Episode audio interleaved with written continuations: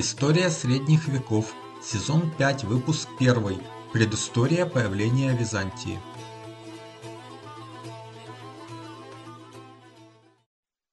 Добрый день. Меня зовут Валентин Хохлов.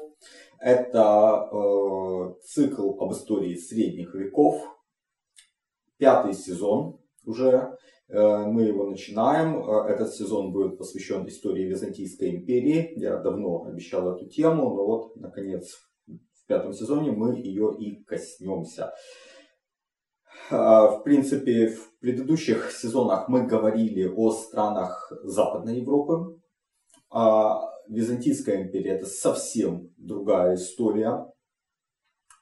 А, прежде чем перейти к этому, цик, э, к этому части цикла, я хочу напомнить, что продолжается война, которую путинская Россия ведет против Украины.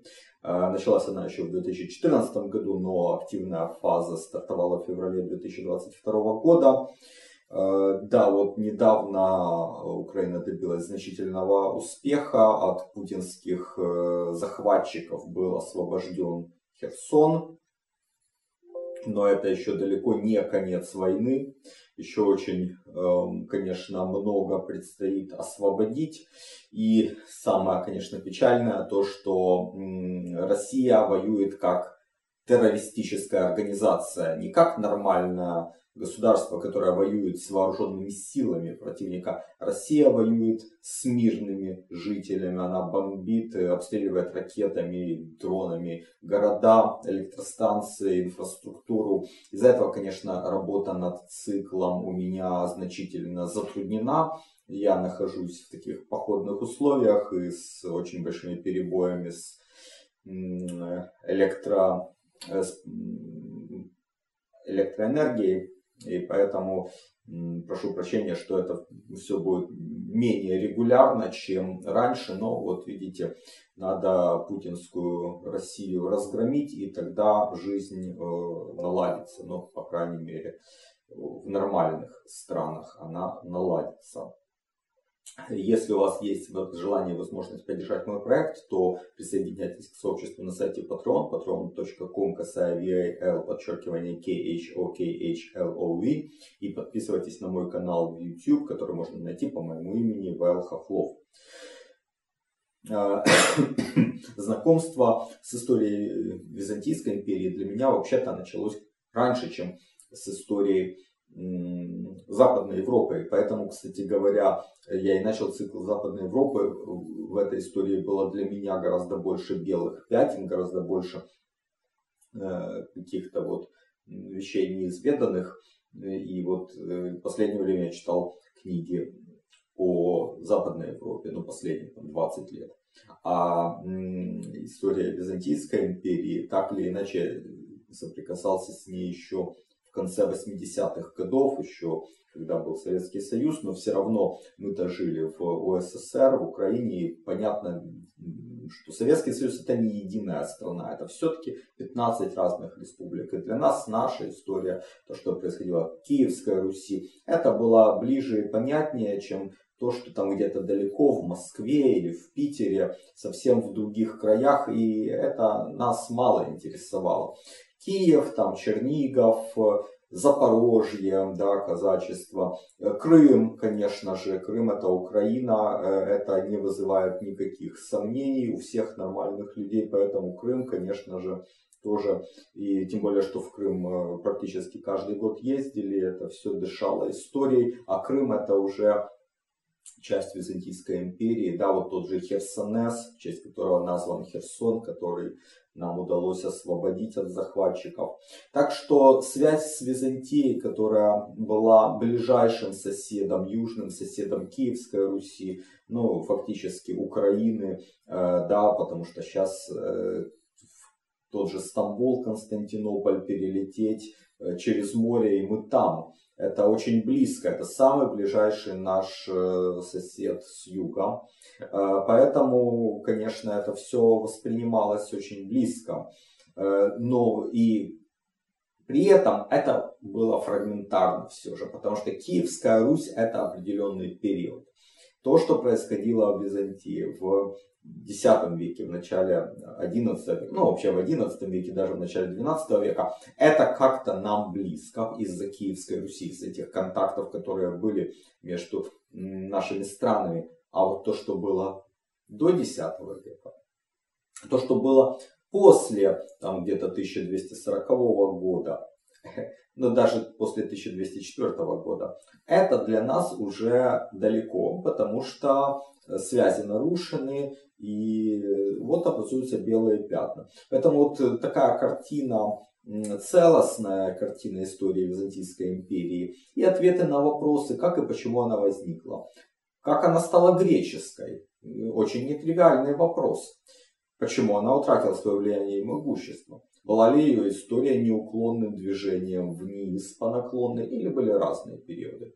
Как она взаимодействовала с крестоносцами? Почему, наконец, Константинополь пал в 1204 году? И что там возникло на территории Греции за латинские государства? Все это и будет в данном цикле. Его исторические рамки в узком смысле от 476 года до 1453, то есть от момента, когда единая Римская империя окончательно распалась, и уже можно говорить точно о Византийской империи, и до момента, когда Константинополь пал под ударами турок, сельджуков, ну, Османская империя возникла.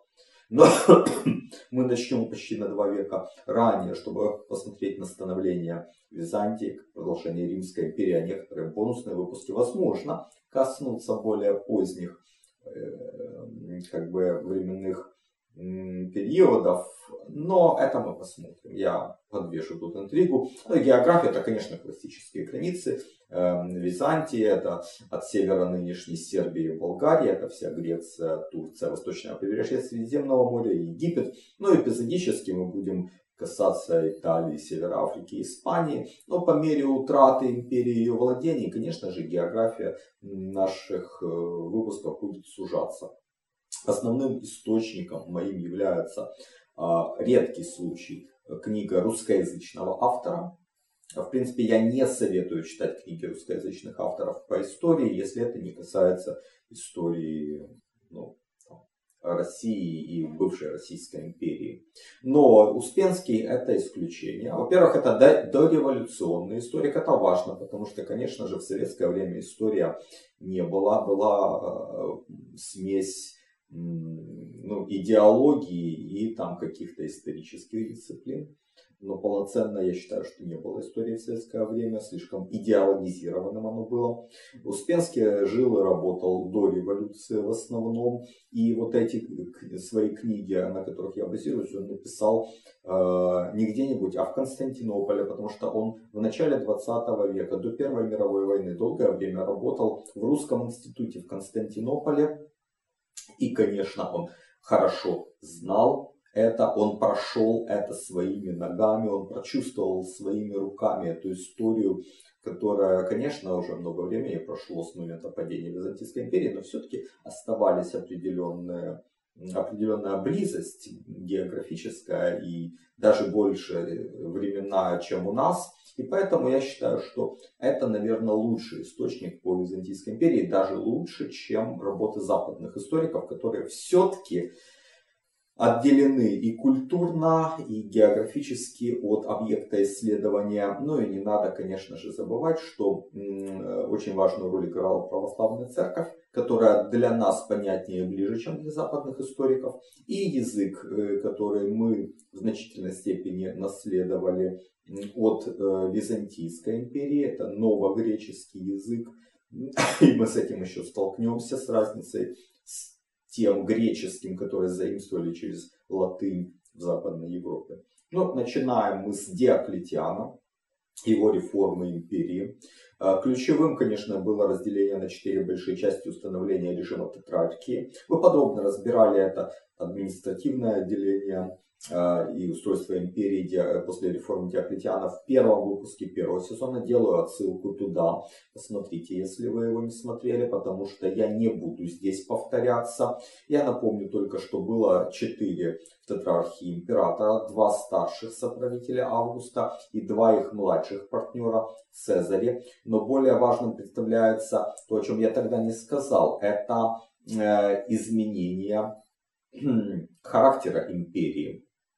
Диоклетиан резко усилил роль государства и чиновничества. Все общество стало рассматриваться с точки зрения служения государству, удовлетворения потребностей государству. Да, сохранился Сенат. Сенаторы сохранили свое место в высшем сословии, но, как мы помним, высшее сословие делилось на несколько рангов, и сенаторы там были не наверху.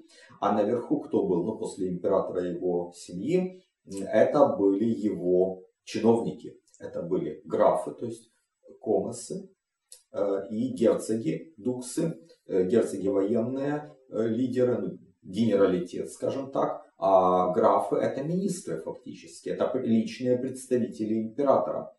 То есть мы видим, когда усиливается роль чиновничества, мы видим также, как помним из того выпуска, что второе сословие, куриалы или декурионы, то есть люди, которые отвечали за местное самоуправление, они нещадно эксплуатировались имперским правительством, из них выбивали налоги, которые должен был заплатить тот или иной регион. И поэтому мы можем сказать, что был установлен жесткий этатистский режим, чего не было в ранней Римской империи. Но, несмотря на это, Диоклетиан был сторонником сменяемости власти. Он и его второй август,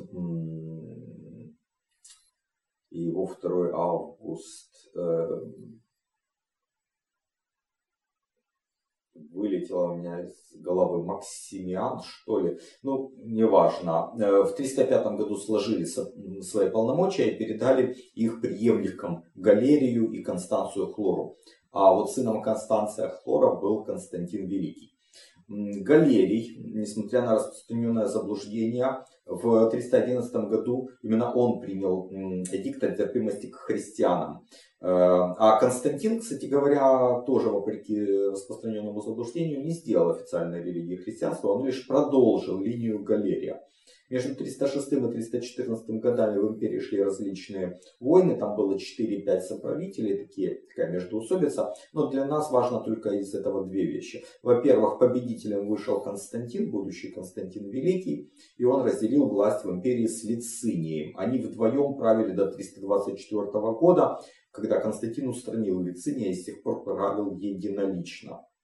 Во-вторых, 312 году, когда Константин боролся с наиболее важным противником Максенцием, то перед решающей битвой ему якобы было видение Христа, и голос сказал «Сим победише». И это убедило Константина стать весьма расположенным к христианам. На самом деле он не сделал христианство, как я уже говорил, э, официальной религией. И даже сам вряд ли стал христианином, ну, может, в самом конце жизни, но и то не факт. Но он дал христианской церкви официальный статус. Сделал ее одной из опор своей власти, чего раньше не было. Раньше на христиан были гонения, и их, по крайней мере, не привечали. Сейчас уже Константин участвует в делах церкви. Это было важное начало. Это была основа той э, симфонии, как бы э, взаимодействия церкви и государства, которая пропитывает всю историю Византийской империи. Это одна из ее наиболее характерных черт.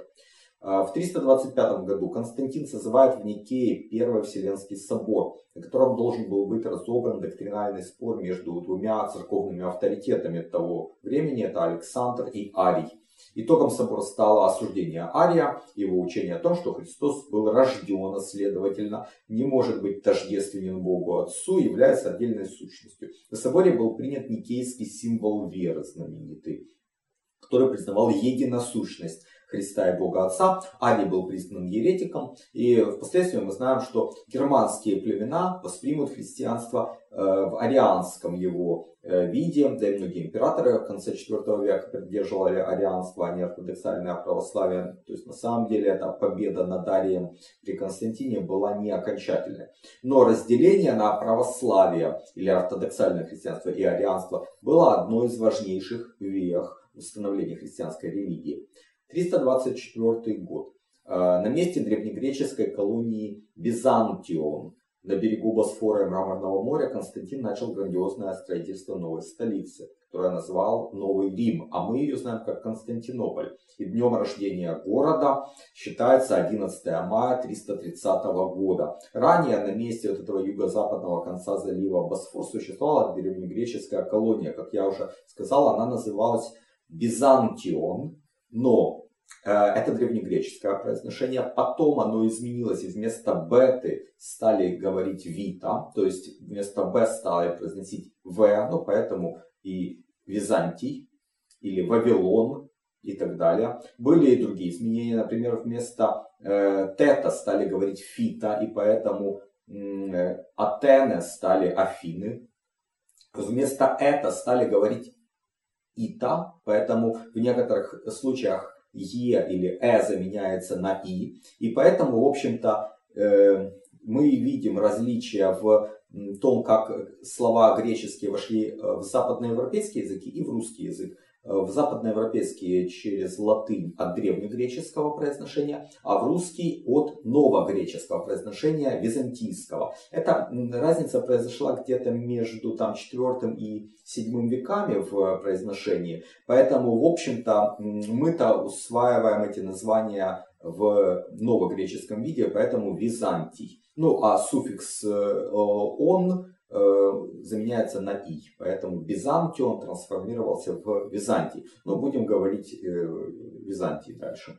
Значит, располагалась э, эта колония на месте нынешнего дворца Тапкалы в Стамбуле, то есть там где султан впоследствии обитал. А Константин отмерил границы города гораздо обширнее, чем они были у Э, Византия. Э, его город занимал значительную часть мыса между заливом Золотой Рог и берегом Мраморного моря. Бывшая Византия стала Акрополем. Там, там располагались церкви, монастыри. А на его южной границе впоследствии был воздвигнут собор Святой Софии. Чуть дальше к юго-западу было воздвигнуто главное общественное здание, большой цирк или же ипподром. Это ну, фишка римского времени, э, ипподромы э, и цирки. Значит, сейчас это площадь Акмейдан, э, непосредственно к югу от Святой Софии, от, ну, где-то прямо там, где нынешняя Голубая мечеть и дальше к берегу Мраморного моря, была территория Большого дворца, а самой его южной частью был дворец Букалеон или Вукалеон, руины которого до сих пор можно увидеть с набережной Мраморного моря. Я когда был в Стамбуле, я был удивлен, что вот такое историческое место, а там никого нет, и оно как-то не особо э, котируется у туристов. Э, но тем не менее, вот это, это важно. От северного края и ипподрома на запад уходила главная улица города Месса. Это и сейчас она есть, она называется по-другому, но это одна из самых оживленных крупных улиц Стамбула. Пройдя по ней, вы еще можете увидеть ну, места, где раньше были форумы, то есть большие площади, э, э, общественное пространство. Это форум Константина, форум Феодосия, э, за которым место раздваивалось. Бычий форум или Воловий форум еще говорят, форум Аркадия. Первая граница города, стена Константина, проходила чуть дальше форума Аркадия, уже довольно быстро, через где-то менее чем через сто лет при Феодосии пределы города были расширены и сооружена новая стена, которая называется стеной Феодосия или средней стеной. Вот уже около 20 лет я увлекаюсь историей средних веков читаю книги и смотрю передачи, а недавно начал и сам создавать видео и подкасты на эту тему. Это мое хобби, и я создаю контент совершенно бесплатно. Но если у вас есть желание и возможность поддержать мой труд материально, то присоединяйтесь к моему сообществу на сайте Patreon. Оно называется по моему имени Вэл Хохлов. patreon.com касая VAL подчеркивание KHO-KHLOV. Не забывайте подписываться и на мой канал в YouTube. Его можно найти также по моему имени Вэл Хохлов. После смерти Константина в 337 году империей управляли его сыновья, но там было множество разных событий, мы сейчас их не касаемся. Следует упомянуть только то, что правил дольше всех Констанций. Там были еще два брата, но вот Констанция проправил дольше всех, и в конце он был единоличным правителем. Он был сторонником арианства, как раз благодаря чему это направление христианства подняло голову, и до самого конца IV века оно будет основным. И поэтому как раз многие германские племена, те же готы, приняли христианство в как раз версии Ария. Нас же больше интересует племянник Константина Юлиан, знаменитый император Юлиан Отступник. Но дело в том, что Констанций перебил много своих родственников, всех э, братьев Константина и почти всех племянников, ну то есть своих кузенов. Остались только два кузена, Гал и Юлий. Гал в конце концов был назначен преемником, но потом подозрительный Констанций его там казнил. И тогда остался только Юлиан. Ну и Констанций назначил его э, тоже преемником, но до того он был, Юлиан в смысле, где-то там на задворках, ну, не комедия. Это, в принципе, не комедия, это не задворки, это восточная столица империи, тогда это большой город, тоже на берегу Мраморного моря, на Азиатском, только чуть восточнее Стамбула. Вот. Но это был греческий город, и Юлиан находился под влиянием, конечно, греческой культуры. Он получил классическое образование. Он хотел учиться, он хотел быть философом, он в Афинах учился с удовольствием. И оттуда его Констанций выдернул, назначил руководить легионами в Галлии для борьбы с германцами. И тут Юлиан проявляет себя как талантливый полководец и выдающийся администратор. Неожиданно так вот, да, этот философ и ученый. Он побеждает германцев, и легионы провозглашают его императором тоже, Августом. Э, Констанций не знает, что ему делать, вроде как он сейчас с Персией воюет, с парфянами тогда, но идти ли ему на Юлиана, но тогда Констанций как раз заболел, умер, и в итоге все благополучно для Юлиана разрешилось, он остался единственным наследником и единственным правителем. И здесь происходит крайне важная вещь. Умный, талантливый, молодой император – был воспитан в классической греческой традиции. Он писал и говорил по-гречески, даже его внешность наводит на мысли о философах классического периода Древней Греции. И он реально отличался от римлян и вот одеждой, прической, и мировоззрением. И кто знает, если бы он проправил дольше, может быть, вот э, переход к греческой империи случился бы раньше. Но также император был очень образован в классическом стиле, он был неоплатоником. При этом он хорошо знал и христианские догматы и полемизировал с христианами очень убедительно. Но христиане были молодые, агрессивные, ну как молодая религия агрессивная, они начали очень поносить э, Юлиана и делами против него бунтовать. И в итоге он тоже скатился в репрессии против христиан. Но если бы он проправил подольше, то, наверное, судьба Римской империи сложилась бы совсем по-другому. Но ему досталось наследство война с парфянами.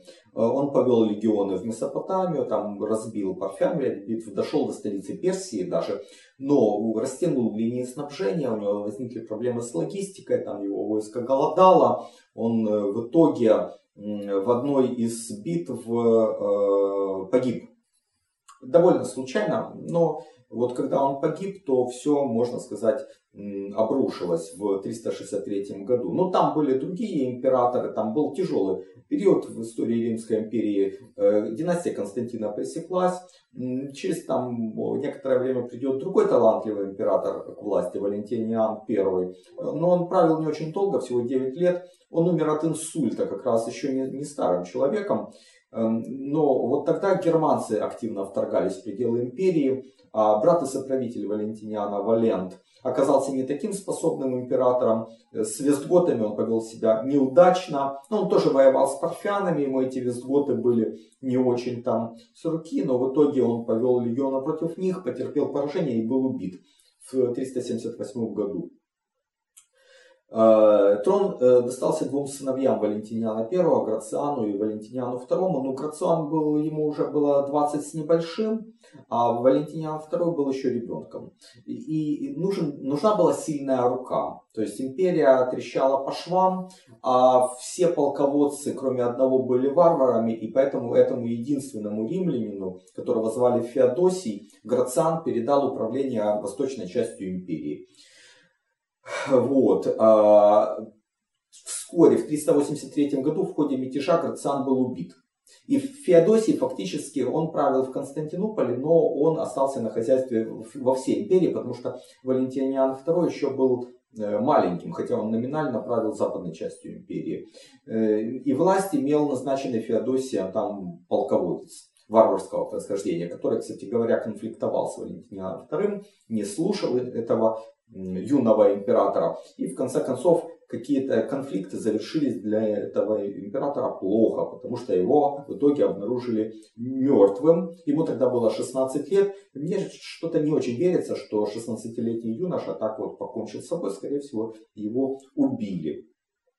И тогда уже точно Феодосий оказался единоличным правителем империи. Он продолжал находиться в Константинополе, то есть как раз вот тогда центр тяжести уже окончательно смещается в Константинополь. Эм, он раньше правил только Востоком, теперь он правит всей империей. Э, при нем расширены пределы Константинополя, как я вот уже говорил, построена новая стена.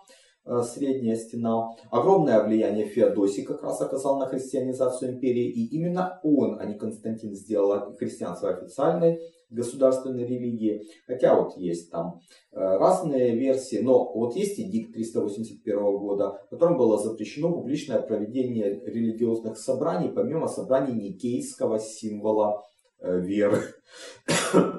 Но некоторые историки говорят, ну это только к христианам относится. Ну хорошо, но был эдикт в 391 году, когда уже Феодосий единолично правит. Миланский эдикт по которым всякие языческие церемонии и жертвоприношения были объявлены государств, э, преступлением против императора. То есть фактически все, что было языческим, уже стало вне закона. В продолжение этого эдикта 392 год запрещено проводить языческие церемонии как публично, так и частным порядком. После 393 года не проводились Олимпийские игры. Была ли это отмена или ну вот что-то такое случилось, что язычество очень быстро было свернуто, терпимость к язычеству даже я бы сказал. А христиане начали агрессивно себя вести, нападать на языческие храмы. В Александрии был такой знаменитый храм Серапион.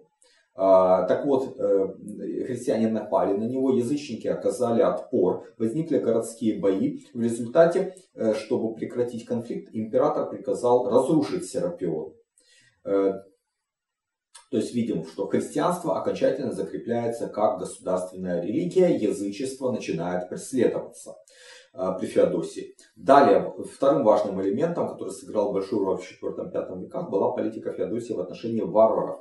Успенский считает ее в целом разумно, потому что вместо борьбы, как ранее, Феодосий активно пытался ассимилировать германцев, дать им должности, включить их в дружины, регулярную армию. Э, Юлия Латынина, наоборот, считает, что это э, была разрушительная политика. Она ликвидировала монополию государства на насилие, привело к созданию частных армий. Далее к тому, что полководцы-варвары вертели императорами как хотели. К примеру, Латынина приводит конфликт в Тессалониках или Фессалониках.